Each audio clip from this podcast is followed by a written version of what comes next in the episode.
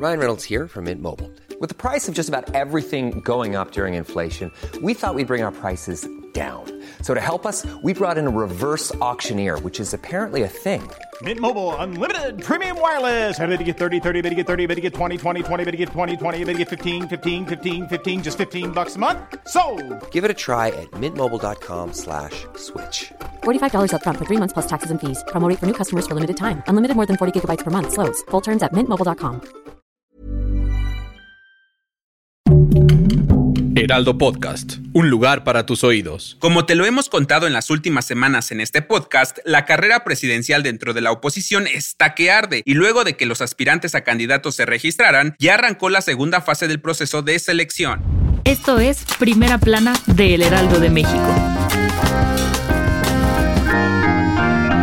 Sí, este miércoles, los interesados en aparecer en la boleta electoral el próximo año ya comenzaron a recolectar las 150 mil firmas de apoyo ciudadano que necesitan para seguir en la contienda. Esta etapa se extenderá hasta el próximo 5 de agosto y para lograr recolectar las firmas podrán echar mano de plataformas digitales, voluntarios y redes sociales. Enrique de la Madrid arrancó su recolección con una gira por Amecameca, Estado de México, para sumar voluntarios y presentar su plataforma yoconenrique.mx, bajo el lema El mejor México posible, mientras que Xochil Gálvez hizo lo propio en Saltillo, Coahuila, con la consigna México merece más. Y para no quedarse atrás, Santiago Krill visitó a estudiantes universitarios en Querétaro para buscar el apoyo que lo mantenga en la contienda. Por su parte, Francisco Javier Cabeza de Vaca y Miguel Ángel Mancera, un poco más discretos, también comenzaron su proceso para buscar llegar a la siguiente etapa del proceso del Frente Amplio por México. ¿Quiénes crees que avancen? Si quieres estar bien informado sobre las elecciones del próximo año, no te pierdas la cobertura Ruta 2024 a través de todas las plataformas del Heraldo de México. Escríbenos en los comentarios qué te parece este episodio.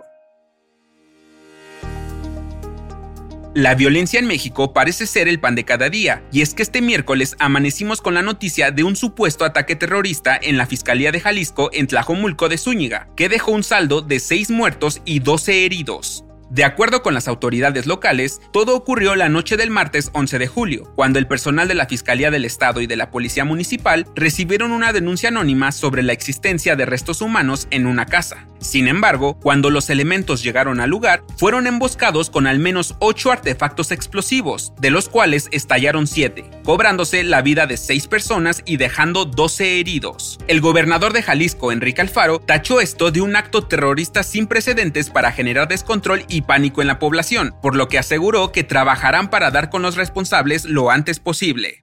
En otras noticias, este miércoles el IMSS informó que separaron de su cargo a los responsables de conservación y mantenimiento del Hospital General de Zona número 18 de Playa del Carmen, mientras concluyen las investigaciones por la muerte de una niña de 6 años en un elevador. En noticias internacionales, los líderes de la OTAN negaron una vez más la integración de Ucrania a la alianza y lo pospusieron hasta que el país deje de estar en guerra con Rusia. Sin embargo, aseguraron que seguirán aportando suministros militares para apoyarlos. Además, el reconocido escritor checo naturalizado francés y autor de La insoportable levedad del ser, Milan Kundera, falleció este miércoles a los 94 años en París. El dato que cambiará tu día. ¿Alguna vez has sentido la horrorosa sensación de despertar de un sueño y de plano no poder moverte? A este tipo de episodios se le conoce popularmente como que se te suba el muerto. Pero ¿sabes por qué pasa? No, no tiene que ver con seres sobrenaturales. De acuerdo con la Clínica de Trastornos del Sueño de la UNAM, esto se trata de un trastorno conocido como parálisis de sueño, es decir, un periodo de incapacidad para moverse voluntariamente al despertar aún estando consciente. Según los expertos, se debe a un desajuste en los mecanismos que regulan el sueño y el control muscular. Cuando estos se desfasan, el cerebro no procesa bien ninguno de ambos estímulos y provoca un desajuste, haciendo que no podamos movernos ni hablar. Yo soy Arturo Alarcón y nos escuchamos en la próxima. Esto fue Primera Plana, un podcast del Heraldo de México. Encuentra nuestra Primera Plana en el periódico impreso, página web y ahora en podcast. Síguenos en Instagram y TikTok como El Heraldo Podcast y en Facebook, Twitter y YouTube como El Heraldo de México. Hasta mañana.